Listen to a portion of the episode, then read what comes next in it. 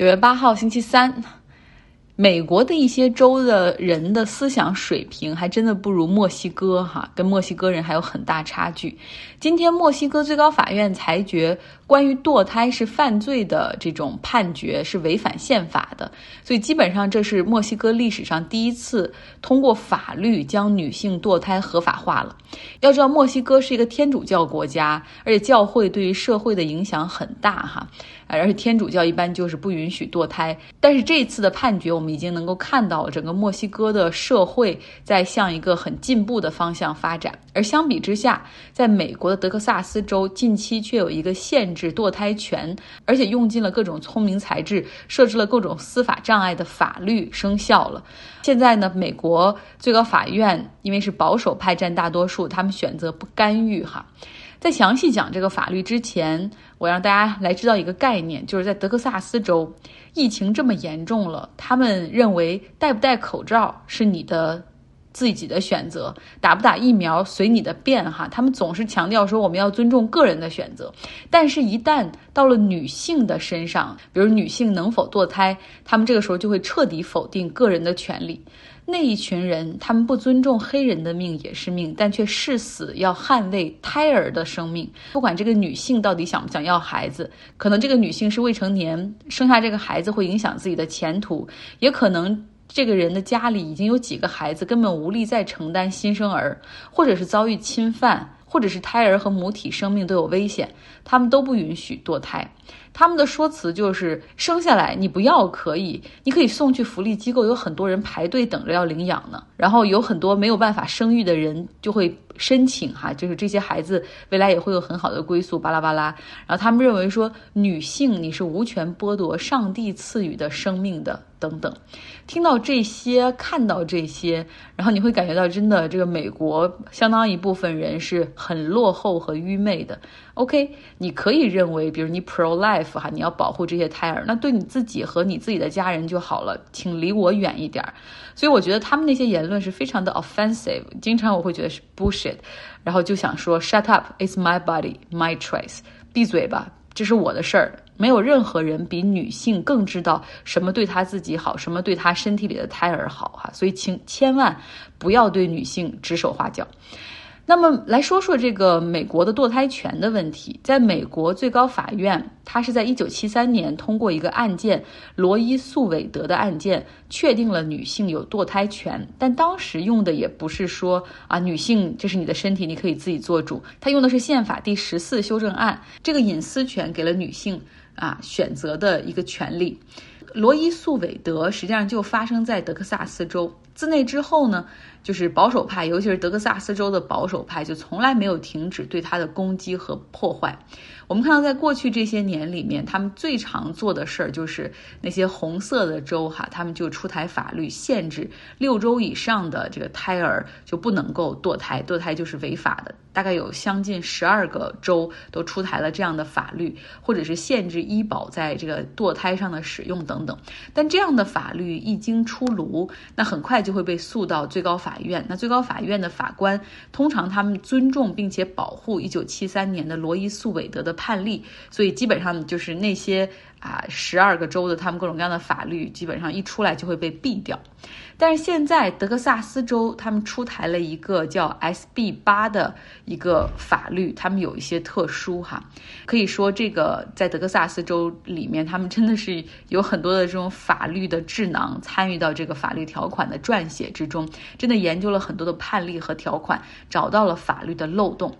我们先来说一下罗伊诉韦德，他是不允许政府去干涉女性堕胎，也不允许政府去出台任何规则去禁止女性堕胎，或者是去惩罚女性堕胎和医院，但是没有涉及到普通百姓的部分。那么，德州这个 SB 八这个立法是这样写的，就是任何普通百姓，你都可以去起诉那些协助。怀有六周生孕以上的女性堕胎的那些人，而且你甚至不需要知道你要诉那些人的具体的信息，降低了诉讼的门槛儿。一旦赢得诉讼，那么这些被告就会向原告支付至少一万美元的罚款，而且被告将承担所有的法律诉讼费用。有人听起来说很复杂，是吗？我给你举个例子哈。假如说一个白人男性叫 Peter，他看到一个女士走进堕胎诊所要进行咨询或者是检查，然后要进行堕胎，他可以立刻发起诉讼。他不仅可以诉这家诊所，可以诉医生，可以诉护士，就是这个诊所里面的每一个工作人员，他都可以诉。同时，他还可以把这个送这个女士来的出租车或者 Uber 司机一起诉上，而且。这个法律是鼓励普通百姓可以重复起诉，也就是说，除了 Peter 之外，Jack、Henry、Steven，所有的这些人，如果他们想起诉，他们可以反复起诉同一批人。你想，他设置的是这种相当于是一万美元的酬金，哈，鼓励大家都去诉讼。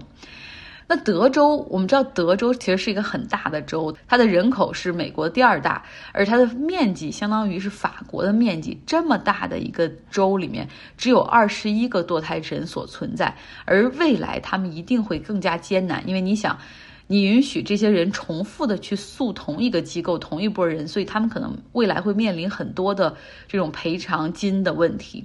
那像德州，它也有这个协助堕胎的热线，帮助女性去，比如如果在怀孕想去堕胎，帮他们想办法寻找诊所做咨询，帮助解决医保方案，或者是提供资金等等。那么未来像这些堕胎热线也会被起诉。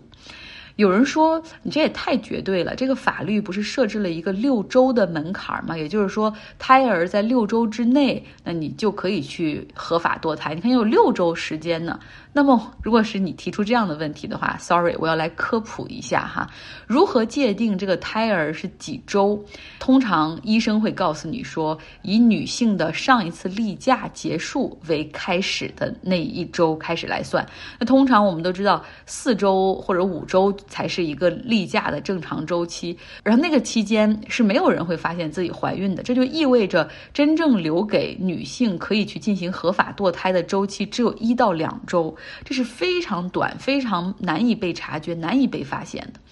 那在德州还有一个法，他们之前设置了说，女性如果去堕胎诊所决定堕胎的话，那么从她去进行诊断、然后咨询到她堕胎之间，必须有二十四小时，就必须相隔一天。那所以你再这样想下来，那么这个规定六周以内的这个胎儿才可以进行合法堕胎，是一个多么不切实际的数字。德克萨斯州在二零二一年，其实它就有五十个反堕胎的立法在他们的州议会酝酿着。那这也是美国最红的州之一哈。那这个这次通过立法的这个只是五十个立法中间的一个哈。今年的五月份，德州的州长把它签署，在九月一号的时候正式生效，肯定是立即遭到堕胎诊所以及一些女性权利组织的起诉，一路诉到最高法院。那如果大家还记得现在最高法院的情况，那就是这样的：就是九个大法官里面有三个都是特朗普提名的大法官，那他们现在的作用就体现出来了，就是非常的保守，非常的 pro life 啊，就是要保护胎儿而不尊重妇女的权利。目前呢，在这个最高法院的大法官里面，保守派和自由派是六比三，就是九个人中六比三哈，这样的一个悬殊的差距。所以哪怕在保守派大法官罗伯茨也加入到了自由派的投票中，依旧是保守派五比四哈，轻松碾压。那那最高法院选择拒绝干涉，那就让这个法案生效了。那当时最高法院给出的解释说，因为这个法律啊，原告不是政府，我们只管那种原告是政府的。就是发起起诉的是政府起诉的这种，我们认为是违宪。但是如果是普通百姓之间的互相诉讼，那我就让他先诉起来，再看一看。那看到德州这样干行得通的话，相信会有越来越多的红色州加入这个行列。只要把这个法案 copy 过去就可以了。那再这样下去的话，很可能哈，就在这样的一个保守派法官占主流的最高法院里面，很可能美国会彻底的推翻罗伊诉韦德。让女性有堕胎权的一个法案，所以我今天开车出去的时候，正好听当地的电台在就这件事儿采访各种各样的女性哈，然后大家都是想办法怎么样全力去阻止，我们究竟可以做些什么呢？近期呢会有各种各样的 pro choice，就是支持堕胎权的游行在各地举行，这是我们可以做的。第二个可以做的就是说向企业施压，其实有一些企业已经做得很好，像 Uber、Lyft 这样的打车平台公司，他们已经向在德州的司机又做出承诺说：“你们请放心大胆的继续协助女性前往堕胎诊所去堕胎。那一旦你们被起诉的话，所有的诉讼费用还有这种赔偿或者有赔偿的话，公司将全部承担。”这就是很好的哈例子。那另外还有两家总部在德州的科技公司，一个叫 Bambo，还有一个叫 Match。他们两家公司的 CEO 都是女性。那两家公司都表示说坚决支持女性的权利。公司已经开始成立这个基金，去帮助女性，协助女性有必要的话去外州进行堕胎等等。那其实，在德州还有很多大企业来自于石油和天然气行业，像埃克森美孚啊等等三大美国三大石油总部都在那里。那么现在很多的这个女性权利组织就号召说，用消费者的权利向这些企业施压，让这些企业也去表达自己的立场哈。然后另外呢，还有更多的 pro-choice 的这个团体，大家来查出这个德州州内的这些议员通过这项立法的议员，他们背后的这个 donor 给他们捐助的这些企业都是谁。包括有电信公司 AT&T、沃尔玛等等，有很多公司就要向这些公司去施压，通过他们的声音去影响这个德州的这些立法者。那另外还有一个家公司，大家更是骂的不行，就是特斯拉。我们知道马斯克他要把特斯拉的总部和工厂全部从加州搬到德州，然后现在就有很多人质疑他，然后就说你看德州都这样了，你还要去给他们贡献纳税，怎么样？你不支持女性权利吗？然后马斯克在 Twitter 上发了一个文说啊，我希望还是远离政治的好，我就是一个商人而已，真的是弱爆了的回复。那有人说了，你又不在德州，而且你现在肯定也没有什么堕胎的需求，这关你什么事儿？你有必要那么投入和激动吗？首先，这当然，我觉得事关每一个人的。如果你认为 women rights is human rights，你重视 human rights，那这件事不管你在中国还是美国，你都应该重视。这是明显的一个历史的倒退。对吧？然后另外，现在美国最高法院真的是缺少正直的脊梁，所以如果这个时候我们不发表声音的话，未来会失去更多哈。It's time to fight back。好了，今天就说这一件事儿吧，明天我们再聊。希望大家有一个愉快的周三。